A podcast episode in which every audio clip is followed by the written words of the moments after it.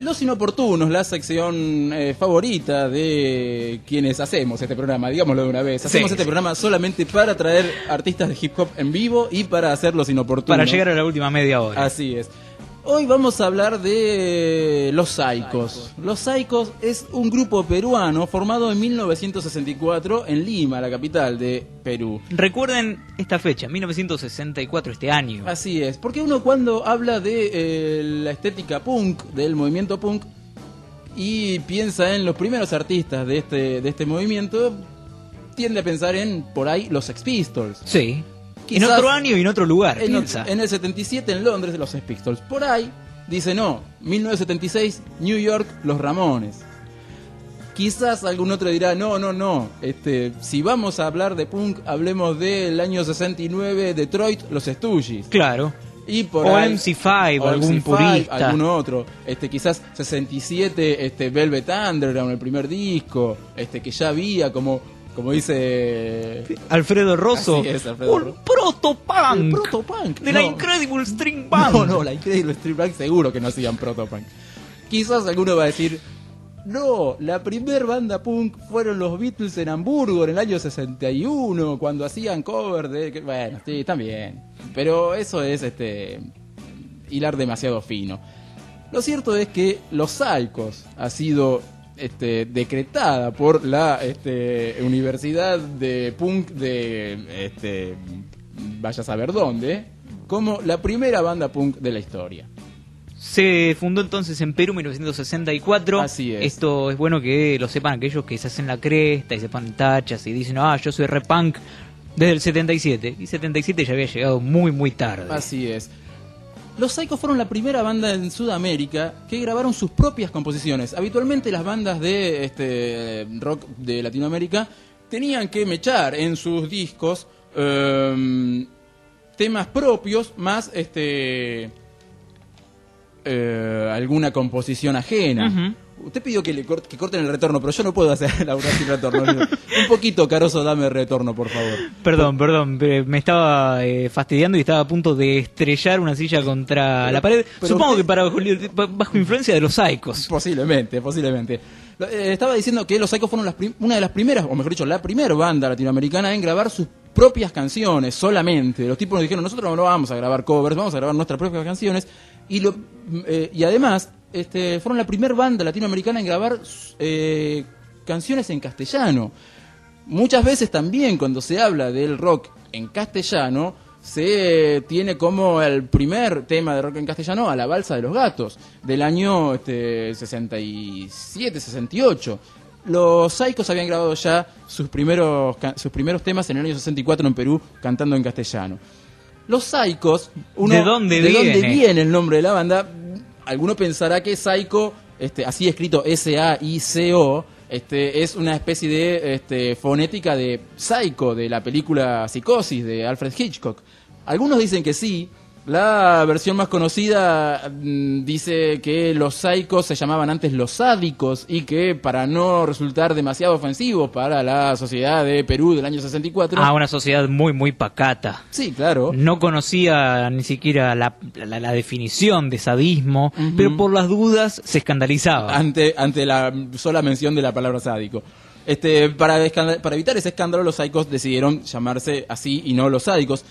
Hay una versión oficial que siempre es la menos interesante y es la que dice que eh, la palabra psycho era un grito que indica que hay que- esto es lo que dice la banda, no la versión oficial. Un grito que indica que hay que seguir con todo para adelante, es un grito de empuje que indica que hay que ir con todo de manera positiva y sin que nada nos detenga. Eso es ser un psycho. Es, es como, a ver, los viejos fans de Catupecu Machu recordarán esas pintadas, los grafitis en la calle que decían Catupecu Machu a morir. A morir, claro. Bueno, es eso, es la actitud psycho. Hmm, dice, ser psycho es, al- es ser alguien al que ser alguien que no le tiene miedo a nada. Está bien. Un temerario.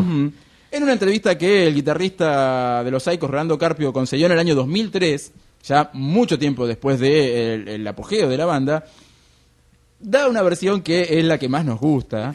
es más simpática. Es mucho más No sé si simpática. más interesante, pero es más simpática. Y dice que el nombre surge del nombre de los relojes Seiko, que durante los años 60 estaba muy de moda entre los jóvenes peruanos. Parece que para ser un tipo que estaba eh, en la, En la pomada. había que tener un reloj Seiko y este entonces ellos se pusieron los Seikos en homenaje a esos relojes. A nosotros nos gusta más muchísimo esta esta versión. Raramente la versión real es más interesante que la leyenda. De todas maneras suena a que Rolando Carpio inventó eso este, también para salir del paso.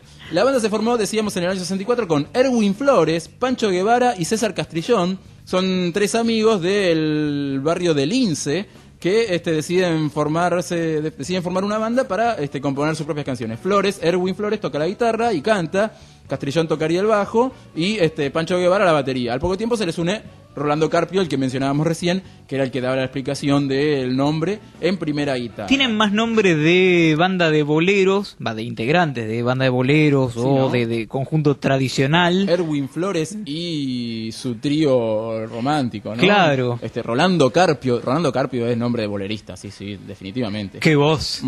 Sobre todo qué porte, como las señoras solteras bailaban mucho con eh, los boleros de, De Rolando sí, sí, Carpio. claro, claro, claro, esos En los carnavales, boleros- carnavales de Lince, Rolando Carpio y eh, sus gladiolos del dolor.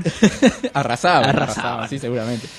Todo parece indicar que este, los Saicos no habían escuchado jamás este, a las bandas de garage que por esa época surgían en Estados Unidos e Inglaterra.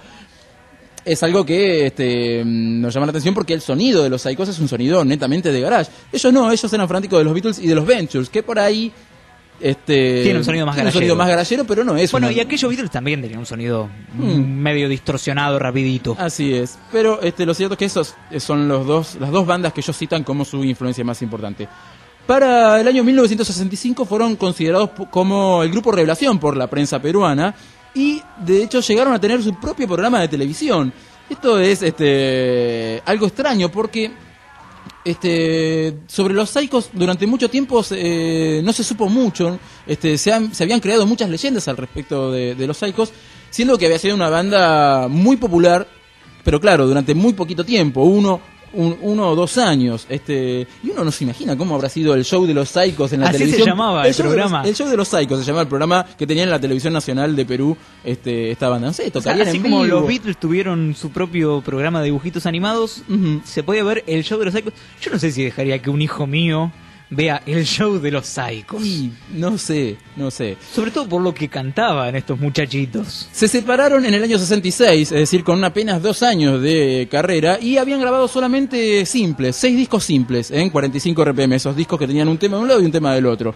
Mm, y claro, esta, esta repentina separación, esta, esta separación en apenas dos años de carrera, fue lo que originó toda, toda una serie de leyendas de por qué se separaron, de por qué la banda no tocó más. Según los miembros de la banda, otra vez volvemos a la versión oficial, se separaron para poder vivir vidas normales. Parece que formar parte de los Saicos le impedía a Castrillón, Flores, Carpio y Guevara desarrollar una vida normal. ¿Qué hacen cuando se separan?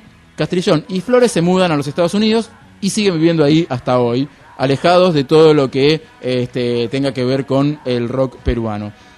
Rolando Carpio, lamentablemente, se lo tengo que decir, Ernst una mala noticia, falleció en el año 2005. ¡No! Aquel, después de, No. dos años después de develar el misterio del origen del nombre de la banda. Y yo creo que es por eso. Yo- quizás lo sea por eso, a matar. Quizás sea por eso, ¿eh?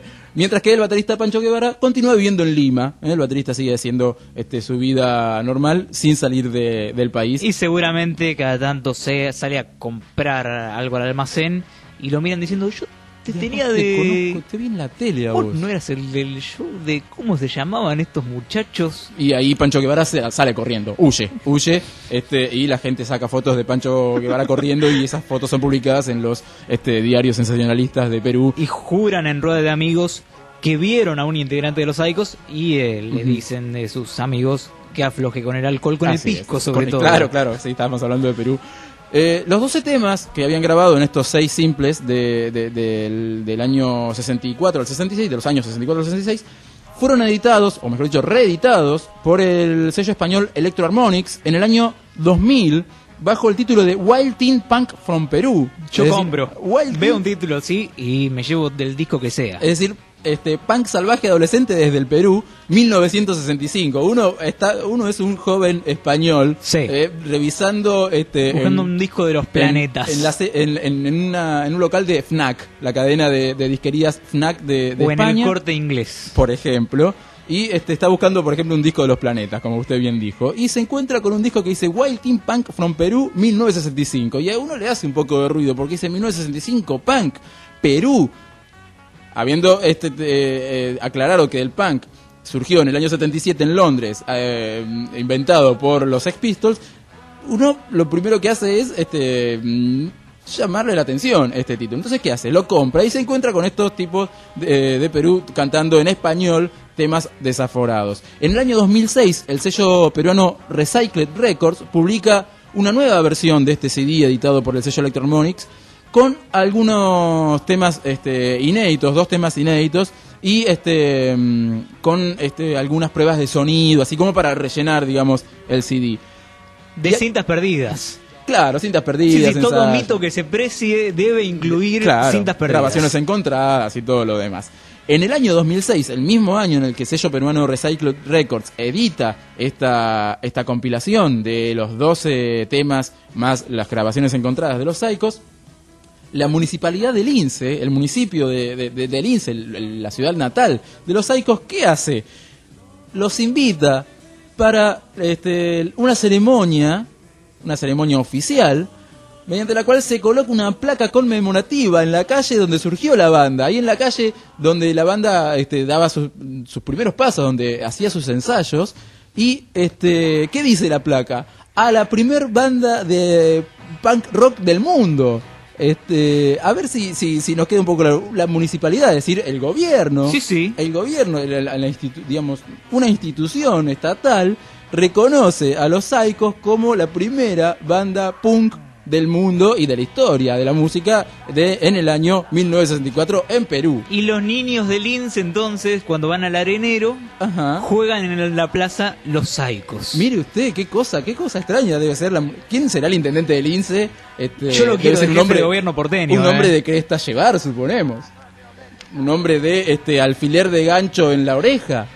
Algún punk, este... ¿Será este mm, Patricia Pietrafesa, la intendente de Lince? Yo sé que los violadores son muy populares en Perú. Bueno, de hecho, Piltrafa durante mucho tiempo estuvo viviendo en Perú, eh, así que quizás tenga que... A lo mejor el mismo Piltrafa fue intendente... El intendente de o Lince quizás Piltrafa. Fue el concejal del municipio de Lince que El- presentó el proyecto para que los Psychos fueran reconocidos a través de una placa en la este, calle donde ensayaban estos muchachos como la primera punk, la primera banda punk de la historia. Y aparte uno piensa en una obra del gobierno, una decisión del Estado de homenajear a una banda que no solamente hacía punk, sino que tenía unas letras un tanto, eh, me imagino, incómodas para la sociedad peruana que ha convivido con, por ejemplo, Sendero Luminoso. Por ejemplo, claro. Este, lo que vamos a escuchar ahora es uno de los temas más conocidos de los Psychos, un tema este